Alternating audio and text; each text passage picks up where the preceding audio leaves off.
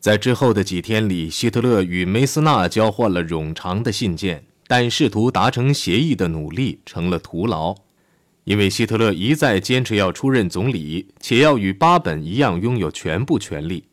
这个僵局引起了一群具有影响力的商界头面人物的关注，他们决定向兴登堡元帅直接施加压力。这些头面人物历来是国社党的资助者。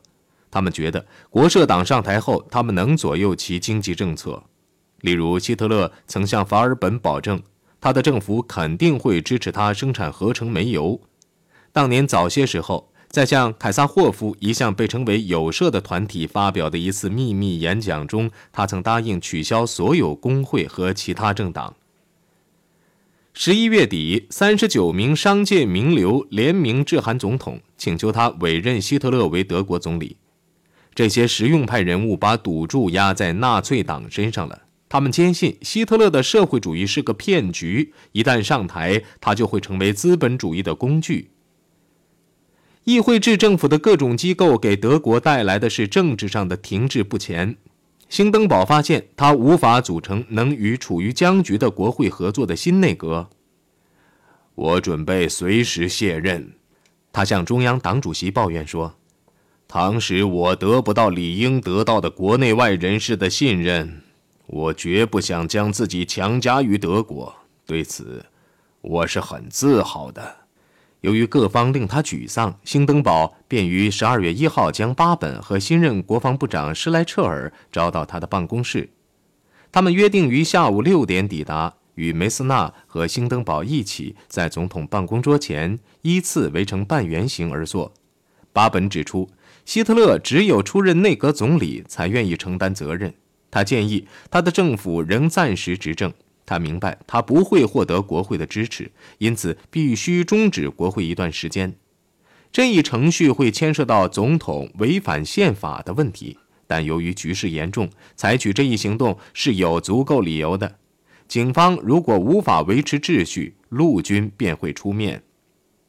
用刺刀是能办许多事情的。施莱彻尔尖酸刻薄地说：“但有件事你是办不到的，那就是长期骑在他们头上。”国防部长说：“巴本的计划是行不通的。他提出一项计划，由他自己出任总理，代替巴本。这一举动将导致纳粹分裂成两部分，而他也能在国会内获得多数。他将让格里戈尔·斯特拉塞尔及其一两个心腹在新政府内任职。”这就能获得纳粹代表的六十张选票，社会民主党人和其他资产阶级政党也会支持。几个星期以来，巴本注意到施莱彻尔已经不像先前那样坦率和襟怀坦白，他们之间的关系已明显的变得冷淡。即使如此，曾助他上任的将军竟提出让他下台之举，确实令他瞠目结舌。对巴本实施的政策，施莱彻尔历来都给予支持。有些政策还是他提出来的。巴本沮丧地辩解说，他的国防部长的计划意味着放弃总统为改善政府和国会之间的关系所制定的长远规划。从早晨开始，讨论几乎从未中断过，这使兴登堡精疲力尽。他一言不发地端坐着，直到辩论告终之后，他起身对巴本说。总理先生，我要你立刻开始商讨建立新政府一事。我将让新政府执行你的计划。施莱彻尔目瞪口呆。与巴本一起离开总统办公室时，巴本建议他留任几个月，以待修改宪法和恢复国会的和平。那个时候，我便辞职，由你接管政府，这样你便会有一开始便万事如意的希望。施莱彻尔冷冰冰地进行了反驳。在第二天举行的内阁会议上，这件事变得既痛苦又公开化了。巴本将昨晚与总统会商的情形做了一番介绍后，他点名叫施莱彻尔起来。施莱彻尔站起身来，并宣布：如果在巴本领导下建立新政府，必然会使全国产生混乱。如果发生内战，警察和陆军也不能维持法律和秩序。他说，在对此事做了一番研究后，总参谋部得出的结论是：像警察和紧急技术部队那样的地方部队已经被纳粹分子渗透，陆军无法控制希特勒起义。由于没有哪位部长对陆军的估计提出异议，巴本连忙跑进总统办公室。被日前各种事件搞得精疲力尽的兴登堡一言不发，听由巴本抱怨：“亲爱的巴本。”兴登堡的声音已经失去了他先前的信心感。如果我现在改变主意，你一定会说我是个下流汉。不过我年事太高了，已到了生命的尽头，不能承担内战的责任。我们只好让施莱彻尔先生以上帝的名义去碰碰运气。兴登堡扶着拐杖缓缓起身，并走到巴本跟前，与他握了握手。巴本很受感动，看见两大滴眼泪滚下老头子的双颊。几个小时后，他派人送了一幅照片给巴本作为诀别的礼物。照片上写着：“我有一位同志。”这是一首著名的军歌的歌名。当施莱彻尔来到总统跟前，总统叫他组织新政府时，他表示抗议：“我是你马厩里的最后一匹马，理应保留。”兴登堡以自己辞职相威胁，施莱彻尔这才接受委派。他是这样说的，也许他真是很勉强。他淡然一笑，表示祝贺，并引用了人家的一句话，这次用的是拉丁文：“我们这些垂死者向您致意。”于是，在一九三二年十二月二号，施莱彻尔变成了自一八九零年俾斯麦之职被取代以来的第一位被任命为总理的将军。他的第一个行动就是把格里戈尔·斯特拉塞尔请到家里，请他出任副总理，兼任普鲁士总理之职。这个提议颇使斯特拉塞尔感兴趣，但他又忠心于希特勒，于是他便说他要与他的头头磋商后再议。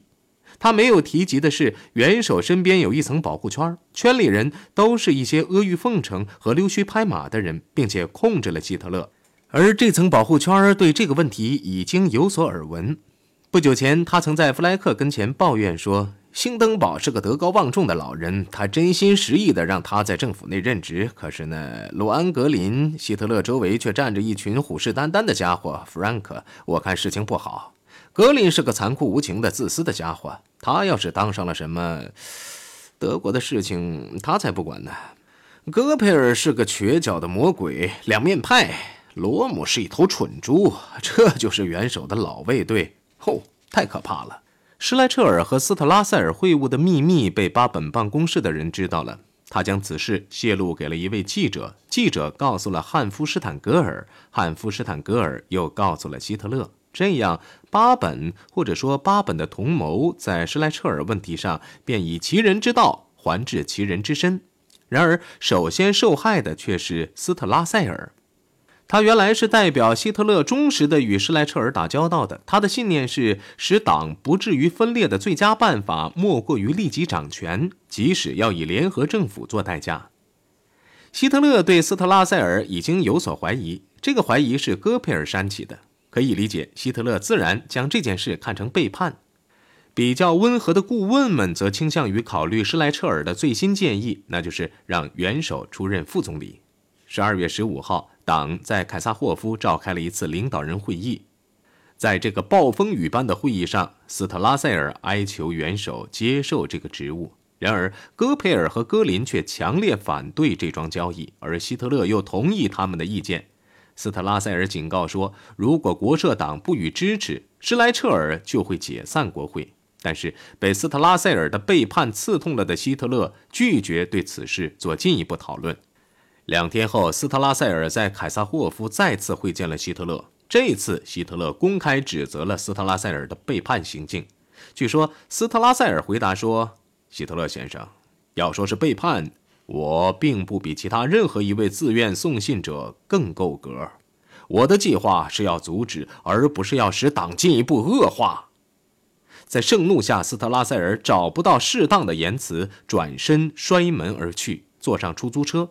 奔回埃克塞尔西奥旅馆，回房后他独自愤愤不平。第二天，十二月八号，他致函希特勒，辞去党内的一切职务，理由是元首已不再信任他。信中，他并没有号召公开反叛，而是敦促党的全体官员坚守岗位。斯特拉塞尔不好亲身将信交给希特勒，于是就把信寄去，然后便守在电话机旁。用戈培尔的话说，这封信像一颗炸弹投落在凯撒霍夫。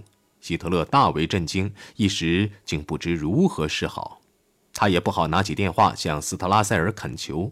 肯定的，斯特拉塞尔是让谈判的大门敞开的，但他既不愿意交出在国会中的一席之地，也不愿意放弃党籍。由于凯撒霍夫没有消息传来，斯特拉塞尔便打起行囊往火车站走去。与友人一起喝了啤酒后，他坐上夜车奔慕尼黑去了。当天晚上，希特勒待在戈培尔家里。我们想高兴也高兴不起来。戈培尔在日记中写道：“我们全都情绪低落，最主要的原因是党正在四分五裂，过去的一切工作都成了白费。”凌晨两点，雷伊打来电话说，在党内人士中出现了明显的动摇和不安。他敦促元首立刻赶回凯撒霍夫。希特勒立即赶了回去，但是早报一到，党部里像开了锅。报纸上登着有关斯特拉塞尔辞职的大标题。希特勒坚信消息是斯特拉塞尔写给犹太报纸的。他气得结结巴巴地说：“格里戈尔在最后胜利前五分钟在他背后插了一刀，然后。”他流着热泪，沉默了。戈培尔写道：“如此卑劣的行径，居然也躲过了我们大家。背叛，背叛，背叛！多少个小时啊！元首在旅馆的房间里踱来踱去。有一次，元首停住脚步说：‘党如果分裂，我就在三分钟内用手枪了结一切。’后来有人建议，如今之计最明智的办法还是把斯特拉塞尔找回来，将争吵平息。”于是，希特勒便命令他的司机施列克不惜任何代价，立刻将斯特拉塞尔给我找回来。但这个时候，他早已在慕尼黑的寓所了。他匆匆叠起行囊，前往意大利休假。那个时候，刚好有个朋友前来探望。他对朋友坚决地说：“我是个打上了死亡记号的人。”他告诫他的朋友不要再到他的寓所来，不管发生什么情况，你都要记住我的话。从今以后，德国将落入一个奥地利人之手。这个人是个天生的谎言家，当过军官，是个堕落者、畸形者。我告诉你，最糟的是最后一项，他是个披着人皮的魔王。虽然在内层人物中，像斯特拉塞尔那样用这等言辞谴责希特勒，这最少是第二次，但对元首，他还是崇敬的。不久前，他还对卢森堡说过。我生是希特勒的人，为他而战斗。我希望有朝一日作为他的人而进入坟墓。同一天，党的领导人和地方干部在国会总裁的官邸内集会，谴责斯特拉塞尔。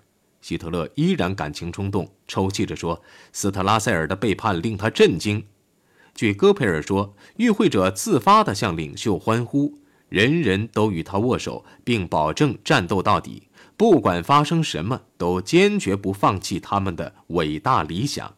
斯特拉塞尔完全孤立了，成了死人一个。斯特拉塞尔的机动行动并不是反叛，他只是试图将元首从像戈培尔那样的人的手中解放出来。他不代表任何派别，也没有重要的党员跟着他一同被人遗忘，也没有必要进行清洗。希特勒只是宣布斯特拉塞尔休病假去了，为期三个星期，是经过批准的。但是，一旦党员们得知元首不再信任斯特拉塞尔时，大家也就不再信任他了。即使如此，希特勒仍为台柱的走失而悲伤，极力将斯特拉塞尔从记忆中抹掉。十二月中旬，他发出了两份冗长的备忘录，将后者的行政权力下放。他永不再允许个人在党内拥有如此巨大的权力。斯特拉塞尔的大部分权力都落入了赫斯之手，因为赫斯最熟悉希特勒的基本思想和意图。元首虽然重新获得了党的控制权，广大党员仍然忐忑不安，士气低落，他们的政治前途是凄凉的。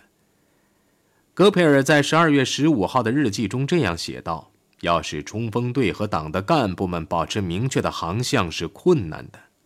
在十二月二十四号的日记中，他又写道：“我独坐于此，为诸事担忧。困难的过去，黑暗的未来，无望和可怕的孤独令我困窘，一切希望和可能性都已经消失。希特勒也陷入沮丧，他沮丧情绪毫无疑问又被其圣诞节期间通常出现的意气消沉所加剧。我丧失了一切希望。他在给瓦格纳太太的信中，对他送来圣诞节的礼物表示感谢后写道：“我的梦想什么也实现不了，他没什么希望了。他的对手太强大了。一旦我发觉一切都已失去，你知道我会怎么做的。我历来都决心如此行事。失败，我接受不了。我会遵守我的诺言，用子弹了却此生。”他的敌人认为他欺骗了自己。正在庆祝他的政治死亡，希特勒完蛋了！不是作为一个鼓动者或一个具有野心的进取心的少数派领袖，而是作为一个可能的独裁者。在写给当选总统富兰克林·罗斯福长达十一页的报告中，布里特写道：“希特勒的影响正在迅速减弱，政府已不再害怕纳粹运动的发展。”据施安豪森说，与此同时，希特勒又再次求助于哈努森这位闻名遐迩的占星学家，为他算了一次命，并且算得很准。他算出，虽然希特勒的星象在不久的将来对希特勒有利，但要掌权，官途仍是要受阻的。据报道，哈努森曾告诉希特勒，只有一件东西能为他排难，那就是曼陀罗花。这种花在希特勒出生之地小镇的一个屠夫家的院子里，需要靠圆月的光辉才能找到。哈努森自告奋勇去完成这一奇特的任务。据说他于1933年元旦那天返回上萨尔茨堡的瓦申福尔德大厅回禀了元首。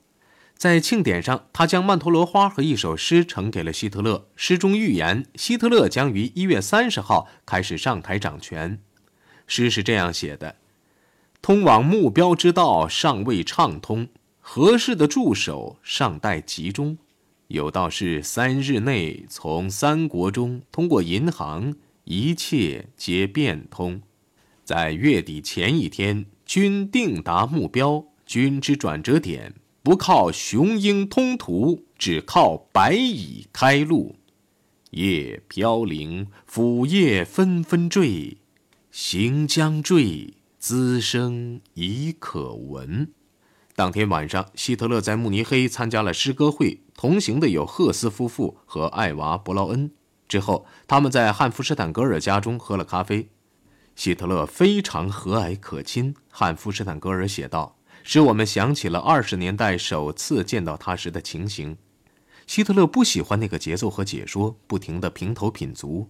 他的确是评的不错的，许多段落他都能哼出来。或者是用口哨吹出来，以表明他们是什么意思。元首以迷人的姿态回忆过去，后来在离开剧院前，在留言簿上签了名，还郑重其事地写上了日期。之后，他抬头望了望汉弗施坦格尔，压抑着激动说：“今年是属于我们的，我会在信中向你保证这一点。”希特勒按照计划，在一月四号在施洛德男爵家中会见了巴本。会见原计划是要在秘密中进行的，但是尽管各方事前曾周密计划，消息却泄露了出去。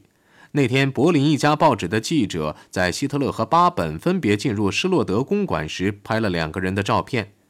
会谈进行了两个小时。开始的时候，巴本建议成立希特勒巴本政府，以代替施莱彻尔政权。巴本与希特勒两个人则完全平等。对此令他吃惊的建议，希特勒做了冗长的回答：如果他当总理，他就得在实际上成为政府首脑。他将接纳巴本的一些人去当部长，条件是他们应当同意将社会民主党人、共产党人和犹太人从领导职务上铲除出去的政策。据施洛德说，两人在原则上达成了协议。离开该地时，两人客气地握手。施莱彻尔见到两人握手的照片后，怒气冲冲地闯进总统府，告了巴本一状，说他背叛。他要求总统不再接见巴本，除非他也在场。然而，老头子却对这个勇敢的前骑兵特别垂爱，不相信他会行骗。相反，他竟授权巴本让他继续与希特勒非正式地进行接触，并令他的秘书将谈判的情况对施莱彻尔保密。几天后，兴登堡进一步降低了施莱彻尔的形象。施莱彻尔计划在东德没收破产的容克庄园，兴登堡反对这个计划，支持容克。不错，他是被兴登堡作为下级对待的，但他却犯了一个可悲的政治错误，反应过火。他不但拒绝与叛乱的容克再往来，并且公开向他们宣战。这样，兴登堡的客厅里便挤满了容克家属的代表，愤怒地要求解散施莱彻尔政府。不仅如此，施莱彻尔还把军方的愤怒招到自己头上。施莱彻尔将军理应记住，共同的事业把容克和军官团紧紧地联系在一起的历史已有两百年了。